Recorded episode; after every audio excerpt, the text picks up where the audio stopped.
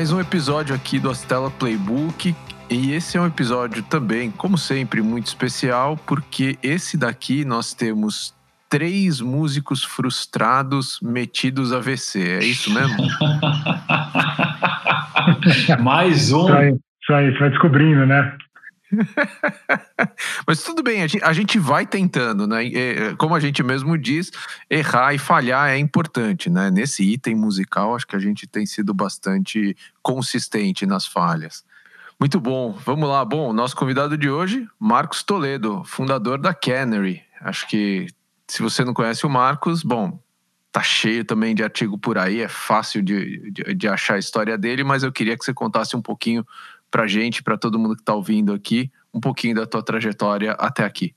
Valeu, pô, obrigado, valeu pelo, pelo convite de vocês, acho que super, super legal, pô, vocês são, têm sido parceiros super legais com a gente desde o comecinho, antes da gente nascer. Inclusive, eu já conversava com o Edson ali, então. Verdade. Obrigado mesmo pelo convite, um prazer mesmo. É, eu acho que o principal, primeiro, uma coleção, né? Pô, eu sou cofundador, né? Tenho outros quatro sócios, somos cinco. Hoje, na empresa, temos mais três indo para quatro sócios. Então, assim, é, tem bastante gente. Hoje no Canary somos 16 pessoas que, que estão construindo aqui o, a empresa. Então, acho que é, é, um negócio super, uma construção bem conjunta, assim.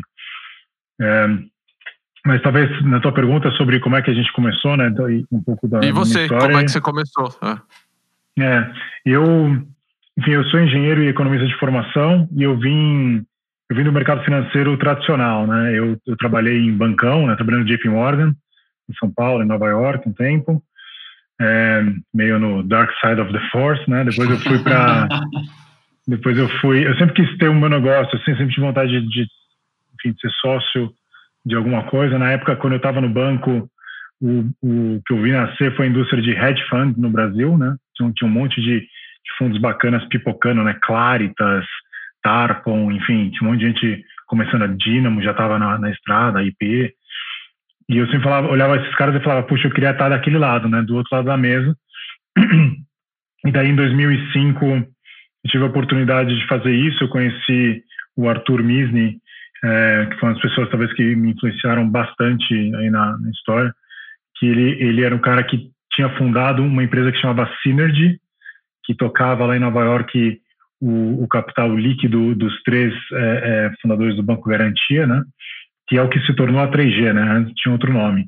E, e daí ele estava se mudando com a família para São Paulo, eu me juntei a ele, ele estava com esse projeto de começar a M Square, que era uma gestora baseada aqui em São Paulo é, de ativos globais e depois a gente criou o nosso próprio fundo é, de ações, é, que quem inclusive entrou para tocar é o Maurício Bittencourt, que é outro só super importante nessa história.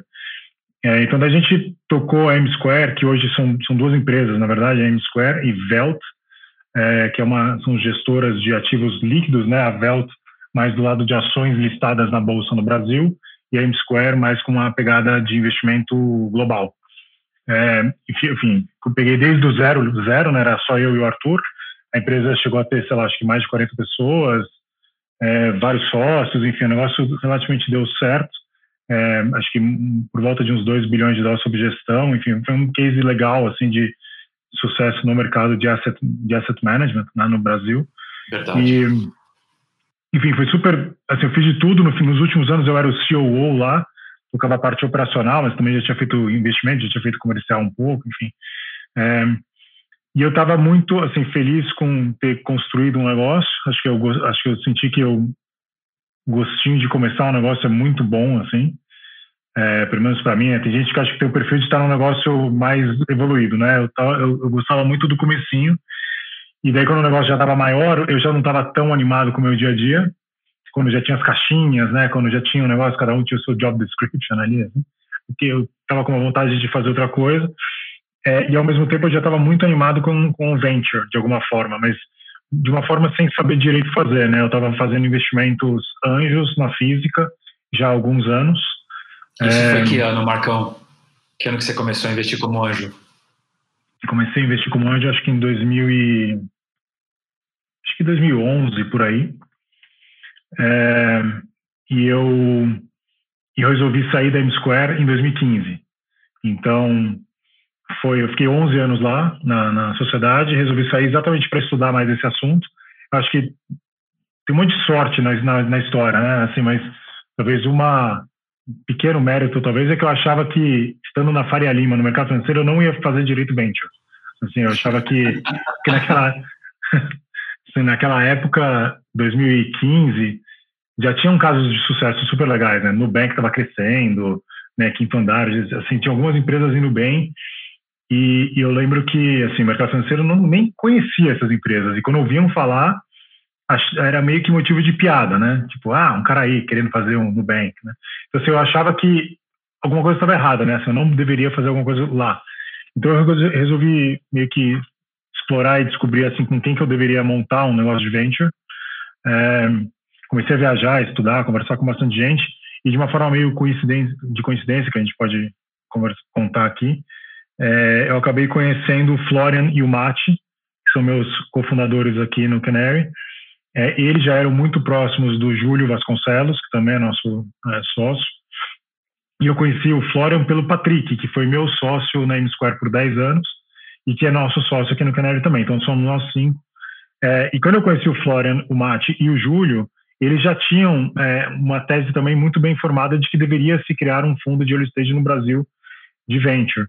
É, e, e, como eu também estava querendo fazer isso, então assim, foi um casamento super bom. E eu já tinha montado uma firma de investimento, né? eu sabia montar do zero uma firma de investimento, levantar capital, montar processo de investimento, esse tipo de coisa. E eles tinham uma coisa que eu não tinha no começo, que era essa visão de que tinha uma oportunidade enorme no mercado. Eu tinha um cheiro, né? Eles tinham uma convicção grande, é, porque eles estavam vendo que a qualidade dos, dos fundadores que estavam vindo ao mercado estava cada vez melhor. Isso em 2015. É, então, assim, a visão nossa foi o seguinte: puxa, tem alguma coisa acontecendo no Brasil, vai ter cada vez mais gente empreendendo. É, então, pô, certamente tem espaço para você montar um fundo de investimento. Então, foi aí que a gente nasceu, foi com essa premissa. E a segunda premissa era que, que era a questão de montar um, um fundo com gente que já tinha empreendido em tech, é porque a gente achava que os melhores empreendedores iam querer falar com outros empreendedores. Então, que era aquela história minha de, pô, não adiantava me juntar com mais gente do mercado financeiro, tinha que me juntar com gente de tech. Então foi assim que a gente nasceu. Então acho que foi um casamento entre pessoas do mercado financeiro com pessoas do, de tech. E Marco, eu costumo dizer que na história do venture capital brasileiro tem um capítulo especial para Canary, porque acho que o, o investimento early stage, anjo, pre-seed, né, cada um tem um nome diferente é, mudou por completo com vocês, né? Vocês trouxeram uma, uma padronização para o primeiro cheque. É, isso foi é, by design? Foi algo que vocês falaram, cara, temos que fazer isso? Como é que foi o processo de, de definir um modelo de investimento que eu acho que trouxe benefícios assim muito significativos para o mercado brasileiro? Ok, obrigado primeiro. É, é, então, assim, a gente tinha uma a visão era um pouco assim, a gente até tinha essa primeira visão de que alguma coisa ia acontecer no mercado, porque a qualidade de fundadores estava cada vez melhor. Essa é a primeira, principal driver, né? Uhum. A principal, talvez, motivação dos sócios, principalmente minha, assim, porque eu que ia no começo montado zero, né? Os outros meus sócios, os outros estavam tocando outras coisas ao mesmo tempo, né? É que eu realmente queria fazer alguma coisa que fomentasse algum, algo positivo de impacto no Brasil de verdade, sem parecer muito piada. Mas quando eu saí do mercado financeiro, eu, tinha essa, eu, assim, eu tive a, o privilégio de pensar um pouco o que, eu queria fazer da vida, né? Assim, eu realmente aquela história assim, pô, bruta de uma benção, eu poder parar e falar o que, que eu vou fazer. E eu não queria desperdiçar essa benção, sabe? Assim, eu queria pensar, pô, o que, que eu quero fazer mesmo. E eu cheguei numa conclusão que eu queria fazer alguma coisa que tivesse um impacto positivo. E para mim, assim, eu olhei até iniciativas de amigos em política e tudo mais, e para mim não tinha muito a ver isso. Mas para mim tinha muito a ver de, pô, se a gente conseguir que a iniciativa privada cresça, né, tenha gente, mais gente empreendendo, mais gente criando business e tudo mais, isso vai andar o país para frente também, né? Então, assim, essa foi a motivação. É, sobre, sobre, assim, como é que a gente pensou no começo, assim, tinha, por causa dessa motivação e porque a gente estava vendo muita gente boa indo empreender, a gente via que ainda tinha um gap de funding, né? Tinha, faltava capital no início, um Sim. capital ali, que é o que você falou, pode ser seed, por seed, etc. Não tem, a gente até parou um pouco de usar esses nomes, a gente fala que a gente quer ser o primeiro. É mais fácil uhum. de explicar. Mas o, quando a gente fala que a gente quer ser o primeiro, a gente via o seguinte: tinha uma atividade é, no Brasil lá de 2015 de venture que foi construída basicamente por vocês, né, e talvez Monax, que eram os players mais há mais tempo no Brasil, aí depois Kazek, Valor, é, que, pô, vocês foram de fato pô, desbravadores, estavam lá fazendo desde o começo, mas a gente via que tinha um certo gap entre um cheque de Series A, ou talvez um pouco menor que Series A, e o anjo, né? Uhum. Ou Family and Friends, ali, o dinheiro que o cara levantava da família e tudo mais. A gente falou, puxa, tem um gap bem ali no começo, é, gap no sentido de que a gente não via nenhum investidor profissional focado nesse cheque menor. É, e a gente, o que a gente via era essa atividade de anjo, que era super louvável, né? Assim, com um monte de gente bacana fazendo isso e provendo capital, mas era de uma forma mais amadora, né? A gente não tinha ainda os anjos profissionais tantos também no Brasil. Agora está até começando a ter mais, mas não tinha tantos. Então a gente achava o seguinte, puxa, talvez se a gente começar um fundo bem nesse começo, e daí tinha sim, você perguntou sobre by design, algumas coisas tinham by design. A gente pensou é, que a gente tinha que criar um processo muito rápido, operar como se tivesse uma competição enorme, apesar de não que não tinha, porque a gente era praticamente o único fazendo, mas a gente achava que a gente tinha que operar como se fosse uma competição, porque era isso iria ser muito pró empreendedor. Então, você, e isso significava você ser rápido, você tentar ser justo nas negociações e tudo mais. Tinha uma visão de criar um term sheet muito simples, é, porque a gente achava que tinha que ser criado meio que trazer um pouco de padrão do que tinha lá fora, né, de cláusulas simples, sem, sem muita pegadinha, né, com uma cabeça de que nesse estágio você está procurando o upside, né, você está querendo, não tem como se proteger muito downside, né, a gente via muito documento de investimento com muita cláusula para proteger o investidor, a gente achava que não fazia sentido. É, porque, pô, você já está investindo em startup no começo da história dela, né? Assim, não faz muito sentido você querer proteger o downside. né? Mas você quer proteger o downside, você não investe, na minha opinião. É né? verdade. Então, a gente achava que tinha que criar um negócio sempre pouca fricção, ser rápido é, e tinha uma questão de fricção também, que era a história do stake, né? A gente achava que a gente tinha que tomar muito cuidado em não diluir muitos fundadores, né? Pegar muitas, muita participação. E a gente achava que quando a gente começasse a operar, tinha um risco, se a gente fosse muito ativo, que a gente está sendo, de você inflacionar um pouco o mercado, né? Então foi um negócio interessante que você falou que a gente trouxe padrão, mas teve gente que reclamou também, né? Porque você tinha porque como era um negócio um pouco assim profissional, você tinha cases onde, sei lá, um, um investidor pegava 50% de uma empresa por 100 mil reais, né? É, e daí aparece um cara como a gente falando que a gente vai pegar, sei lá, 15%, 20% no máximo, é, você acaba já jogando valuation por definição para cima. É, e a gente achava que isso podia ser um problema, assim, mas ao mesmo tempo a gente achava que era muito bom para os empreendedores. Exatamente. Né?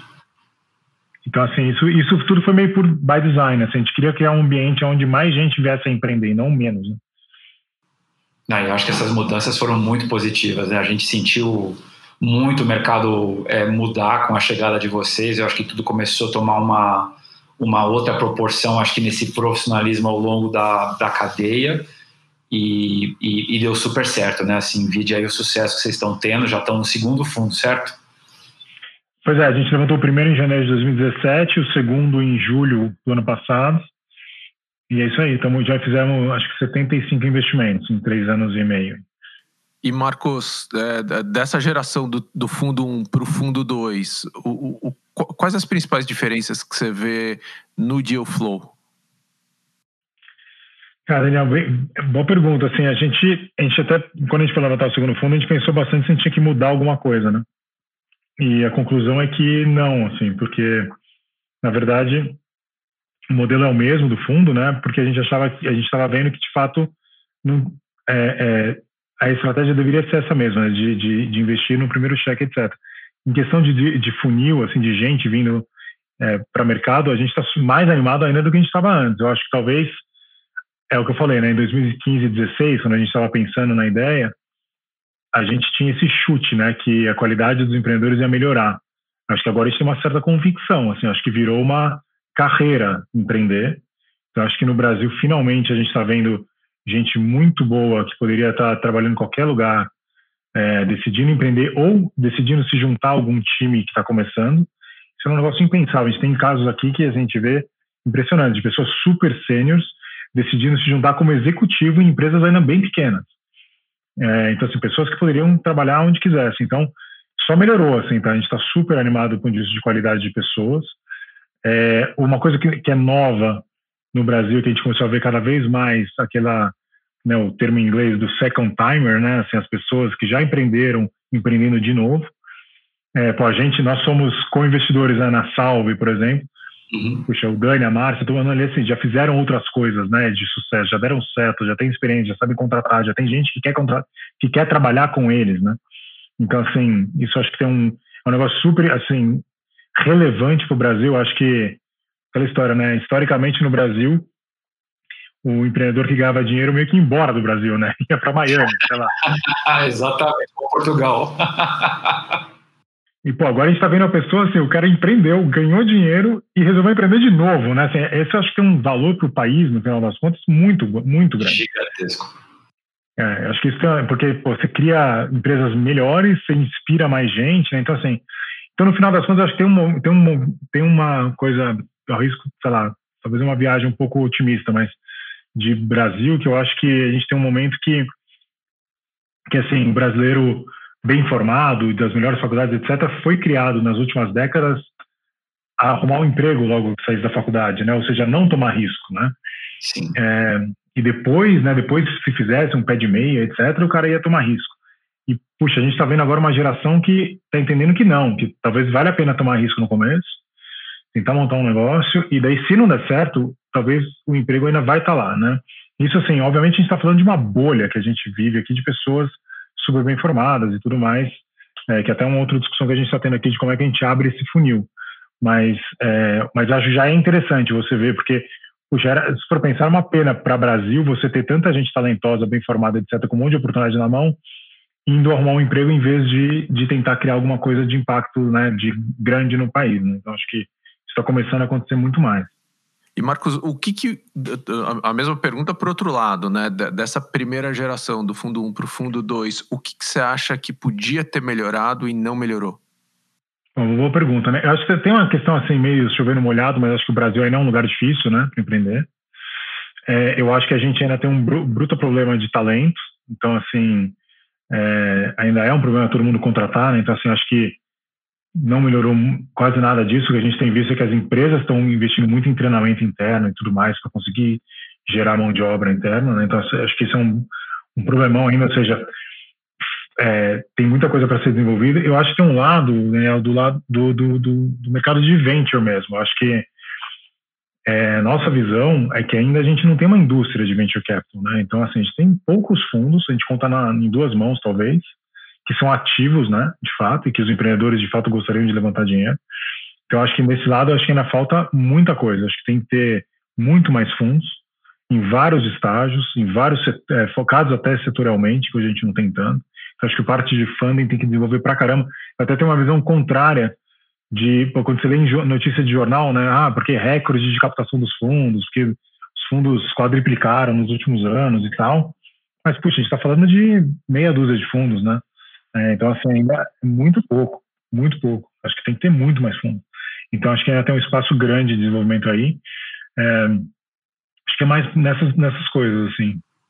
E se a gente fosse olhar para a tua experiência, né, que viu a indústria de hedge funds se formar no Brasil, é, você vê a indústria de venture capital caminhando para esse mesma punjança, magnitude, e, e, e, o que, que você acha que teria que acontecer para a gente ter um volume maior de dinheiro na indústria? Putz, total, total. Acho que acho que a gente deve, a gente está bem no comecinho, acho que tem um espaço enorme para crescer.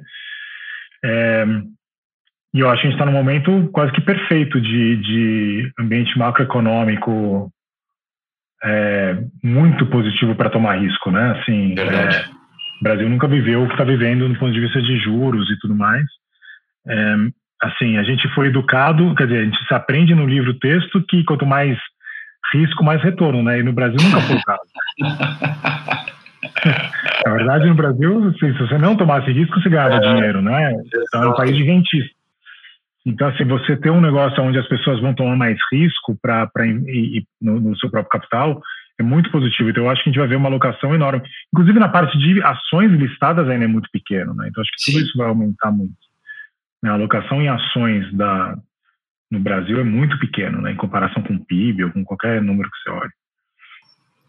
E se a gente fosse levantar o capô aqui, né? Muitas pessoas perguntam para a gente como é que funciona, né, um fundo de venture capital. É, a gente geralmente costuma segregar as nossas atividades em seis blocos: é, fundraising, que é trazer dinheiro para o fundo, originação, que é trazer empreendedores para a gente olhar, investimento, que é decidir no que investir, criação de valor, que é ajudar aquelas empresas que você investiu dar certo, desenvolvimento de negócios, que é ajudar as empresas a captarem mais dinheiro ou, ou se venderem para o mercado, e por fim, é, tomar conta da, loja, da, da lojinha, né? gestão. É, como é que vocês fazem essas seis atividades e, e, e, e o que, que dessas seis atividades é um, são os maiores desafios para você hoje em dia? Legal, acho que a gente, a gente tem tentado montar o Canary de um jeito. É, eu enxergo o, o, a forma como a gente investe mais parecida com um programa de investimento, tá? tá. É, o que, que, eu quero dizer com isso? Acho que a maior, a maior parte dos fundos é, tem mais uma visão assim, de, de, de uma análise muito mais, muito mais profunda e, e, mais demorada e montando um portfólio menos diversificado que o nosso, né? Então, é, eu acho que, que não está errado. É uma questão mais de escola, né? De como é que você quer montar o teu, o teu firma de investimento. Do jeito que a gente enxerga, é mais um programa. Como é mais um programa, a gente está tentando montar o Canary de uma forma que não é aquela história mais clássica de venture capital, onde você tem aquele o sócio, né, que entende tudo de, sei lá, mobilidade ou de, sei lá o que. É, a gente, no nosso caso, a gente está preferindo ir para uma linha muito de criar uma, um processo de investimento de análise de pessoas, assim. Isso que a gente acha que a gente e de acesso, né? Acesso aos melhores empreendedores, acesso a muito conteúdo e expertise através de rede. Então a gente está tentando. Acho que o Canary tem, um, tem uma característica de ser um fundo muito baseado em rede.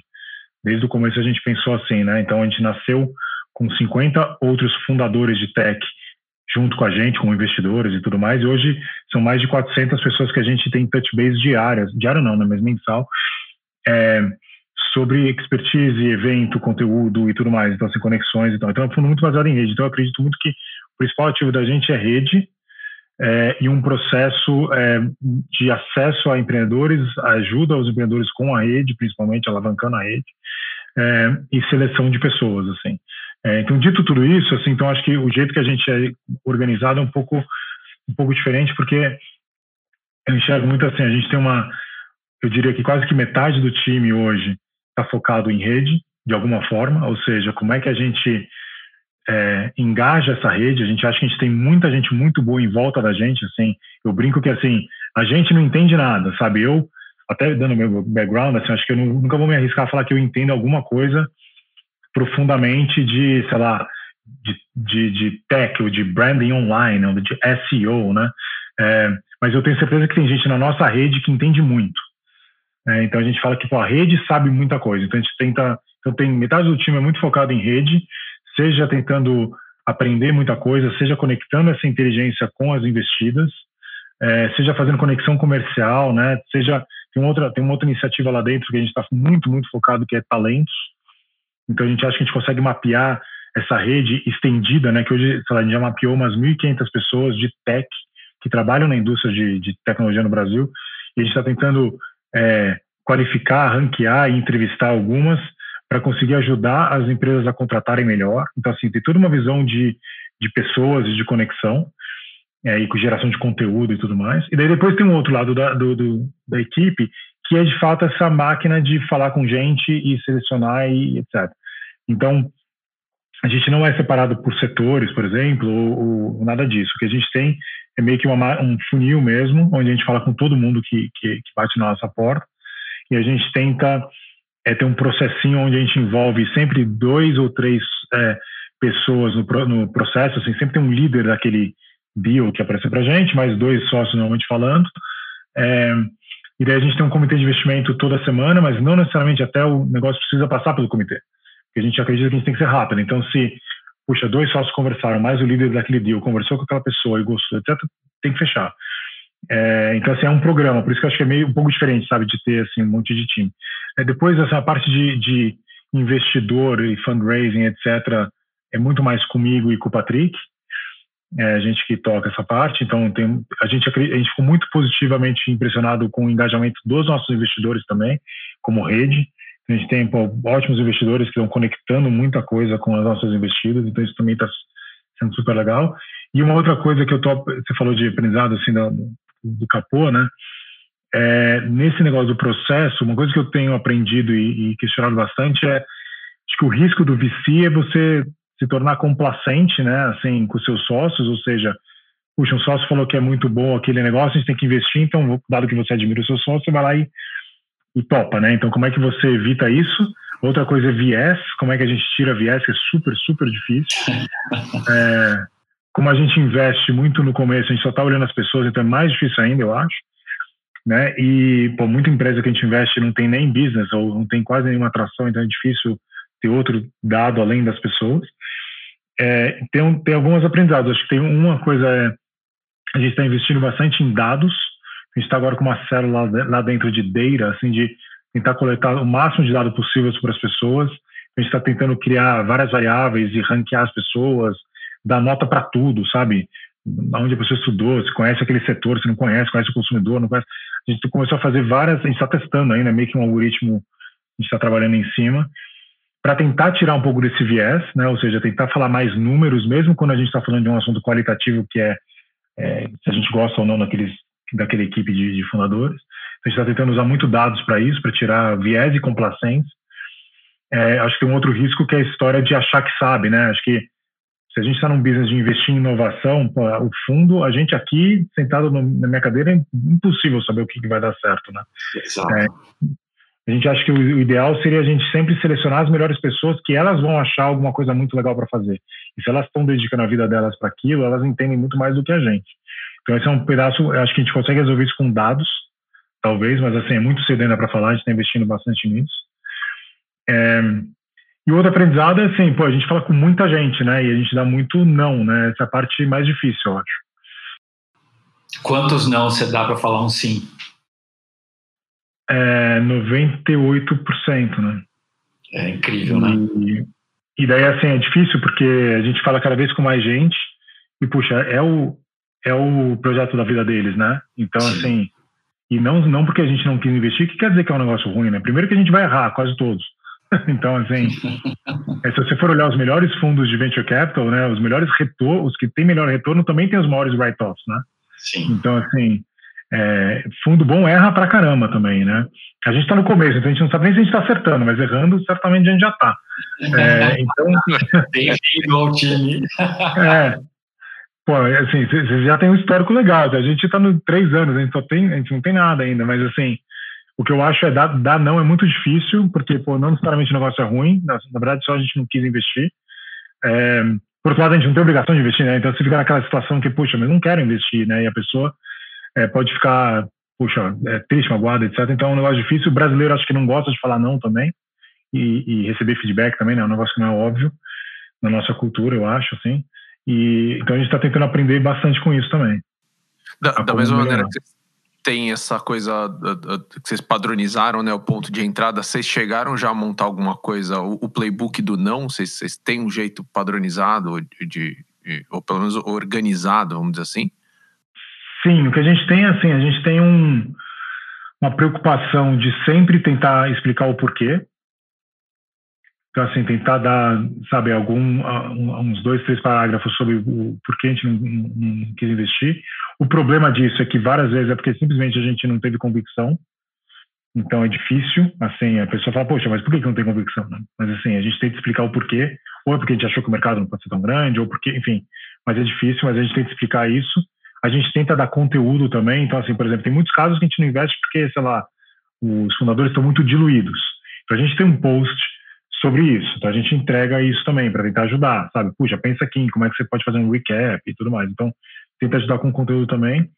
E a gente tenta medir até NPS do não, porque a gente acha que quando o time vai crescendo, né, a gente vai dando mais, é, falando com mais gente, a gente tem que conseguir evitar que assim, nunca, nunca vai ser um super NPS, né? Porque, porque tem muita gente que não fica feliz, mas tentar evitar pelo menos que é, olhar o filme, né? Ver como é que é a tendência disso ao longo do tempo. E o não de hoje pode ser o sim de amanhã, né, Marcos? Ou seja, os empreendedores estão prontos, né? Exatamente, já aconteceu isso, né? A gente não investir e depois querer investir e investir. É, e, assim, de novo, esse, esse é o ponto super importante, né? Porque você tem o risco do. Assim, a gente vai estar errado em quase todas as vezes que a gente vai falar não, na minha opinião. E, e então a gente tem casos que a gente vai falar não e a empresa vai dar super certo e a gente vai ter perdido aquele, aquela, aquela aquele retorno. Né? Algum, algum antiportfólio é, notório aqui que você compartilha com a gente? Cara, tem vários. Assim, a gente tá no começo ainda, né? Então, assim, a gente não conseguiu ainda muito cedo para falar também quem que deu certo no portfólio, né? Mas tem umas empresas que estão indo super bem que a gente é, que a gente conheceu e conversou e não, e não investiu. Assim, acho que um dado interessante é que assim a gente tem medido muito se a gente está tendo acesso aos deals antes do de outros fundos, né? Assim, se a gente está realmente vendo antes de todo mundo. E a gente está vendo muita coisa antes de todo mundo. Então, o nosso portfólio é enorme, é quase todos os outros fundos do Brasil, assim. é, então, a gente vai ver lá na frente, né? E o que, que você espera para os próximos anos? Do, de firma ou de mercado? É, você, Canary, mercado, o que, ah. que te anima para os próximos anos? Cara, eu tô assim, eu tô su acho que super animado, acho que todos nós, né, vocês também, a gente está acho que numa indústria num momento super interessante, tanto macroeconômico quanto micro, do ponto de vista que eu falei lá de qualidade das pessoas, etc. Acho que o Brasil está num tem tanta oportunidade que assim é, é incrível. Assim, né? Se for olhar algumas, alguns números idiotas assim, né? Mas se fala assim, cara, quantas empresas de tech tem na bolsa listadas? Quase nada, né? Então, assim, tem uma demanda reprimida enorme. Você olha assim, os últimos os grandes grupos empresariais no Brasil, quando é que eles foram formados? Né, décadas atrás. Então, você tem, tem um espaço enorme para várias empresas serem criadas agora. Então, a gente acha que, assim, nos próximos 10 anos, a gente vai ter alguns grandes grupos empresariais que foram criados, que foram caras que passaram por, pela gente, por vocês, pela gente, pelos outros fundos, então, assim, que vieram dessa turma.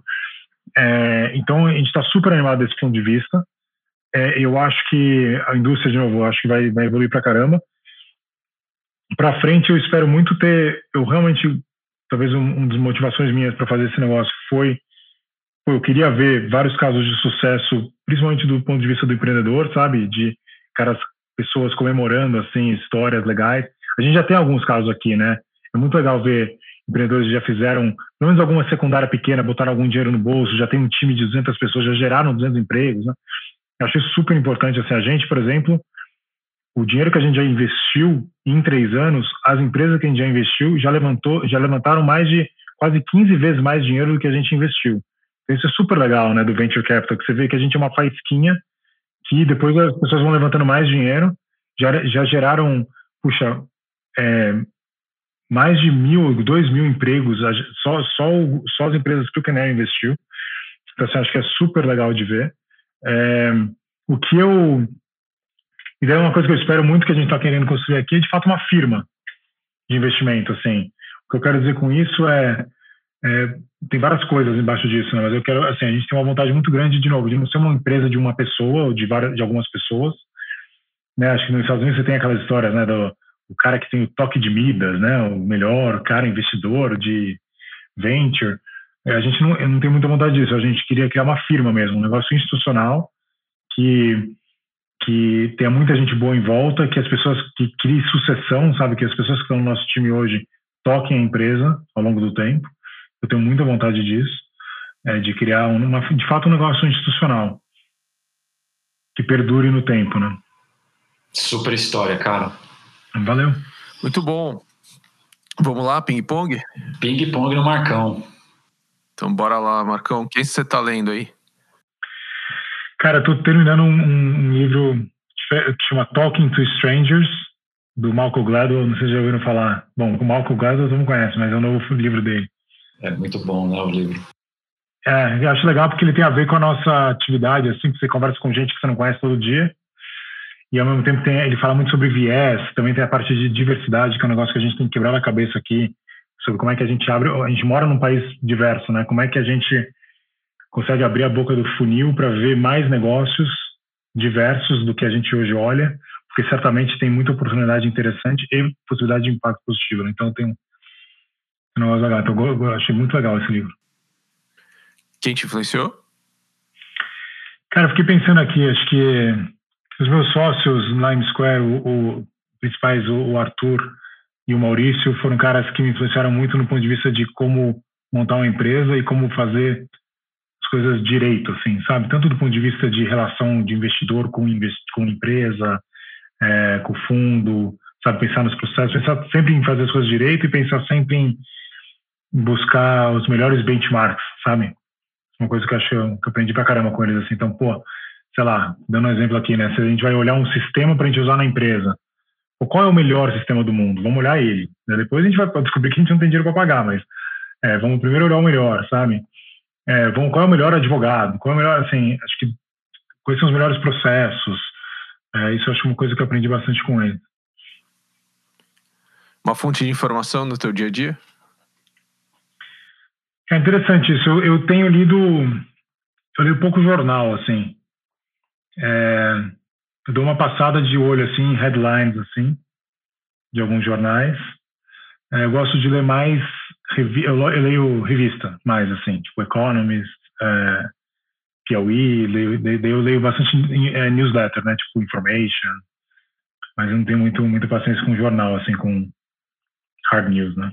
Hard news. Um ritual do teu cotidiano que você não abre mão? Agora com, com pandemia mudou bastante, mas é, acho que eu me, me, fico muito de mau humor se eu não faço alguma, alguma coisa de ginástica, né? Então, normalmente bike. Assim, e, e, tempo com família.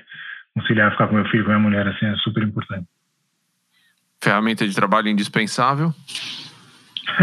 Acho que Venture Capital é o, o respondedor profissional de e-mail, né?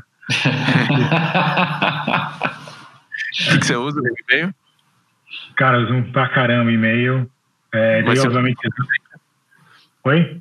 Você usa alguma coisa Superhuman, alguma coisa assim, ou é Gmail Cara, então, mesmo? agora a gente tá, eu usei Gmail a vida toda, agora eu passei por esse Superhuman que é caro pra diabo.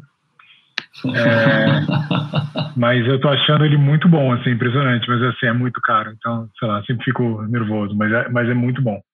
E acho que, além disso, poxa, a gente usa nosso CRMzinho aqui, é muito importante, porque como a gente fala com muita gente, é muito importante saber quem falou com quem, etc. E o Slack. Marcão, é, ao longo dessa tua jornada, com certeza você recebeu um aprendizado de alguém ou, ou desenvolveu o, o, teu próprio, que deve soar quase que como um mantra que você deve estar repetindo o tempo inteiro. É, que aprendizado é esse? Boa. É, que é o que, que você quer otimizar para a tua vida. É, eu acho que eu peguei isso um pouco de várias pessoas, assim, que eu conversei, então não sei exatamente até de quem, quem me falou exatamente isso, mas acho que foram várias pessoas diferentes. Mas o que eu quero dizer aqui é, sei lá, você tem... Várias vezes eu penso assim, pô, mas por que, que, eu, por que, que eu embarquei nessa, sabe? Por que, que a gente está fazendo isso? Então, eu acho que isso é uma coisa super importante. Então, você está tocando uma empresa, você quer só otimizar, por exemplo, o bottom line, ou você, se você só otimizar isso, talvez vá abrir mão de outras coisas. O que, que você quer otimizar? Acho que às vezes a gente não para para pensar quais são as principais coisas que você quer otimizar. Então, acho que é super importante parar de, várias vezes ao longo do ano e, e, e olhar se, se, se você está otimizando o que você realmente queria otimizar. Muito bom. Cara, sensacional, Marcão. Acho que só ressaltando aqui o quanto a gente tem aprendido com vocês, o quão legal tem sido fazer coisas juntos e tenho certeza que tem muito aprendizado é, e vão ter outros episódios aqui para a gente conseguir aprender ainda mais com vocês. Bom, valeu, obrigado de novo. É, é, é um prazer participar. Isso aí só para puxar um pouco de saco, mas é verdade. É, primeiro, eu te agradecer que desde o começo, quando a gente estava começando, você foi super aberto, Edson, para também abrir o capô ali, falar como é que era o dia a dia de vocês e tudo mais. Me ajudou pra caramba. É, a outra coisa que eu ia te falar, que é verdade, é o seguinte: todo ano a gente, acho que vale a pena deixar isso aqui registrado, todo ano a gente roda um NPS sobre a indústria de venture capital no Brasil. A gente usa a nossa rede, e não só quem a gente investiu, mas todo mundo que está na nossa rede, a gente pergunta sobre todos os fundos no Brasil. Assim, puxa, o que, vocês acham de fulano, ciclano, beltrano? Né, e, tem, e pede um NPS e comentários. E sem puxação de saco, é verdade. É, o NPS de vocês é sempre o mais consistente assim, são meio que unanimidade, assim, todo mundo gosta pra caramba. Acho que vários outros fundos têm notas muito boas e, e só que é muito dispare, assim. Tem gente que gosta, tem gente que não gosta, depende do sócio que conversou e tudo mais. E vocês é super, super consistente e positivo, assim, é bem, muito legal, de verdade. Obrigado pelo feedback. Obrigado. Valeu, Marcão. Valeu. Obrigado do Valeu. tempo, obrigado por ter compartilhado aqui com todo mundo. E você ouviu mais um episódio quarentenado aqui do Astela Playbook. Esse e todos os nossos episódios estão por aí em todas as plataformas de streaming, áudio, Spotify, que você quiser. Deixa um review legal pra gente que ajuda. E até a próxima.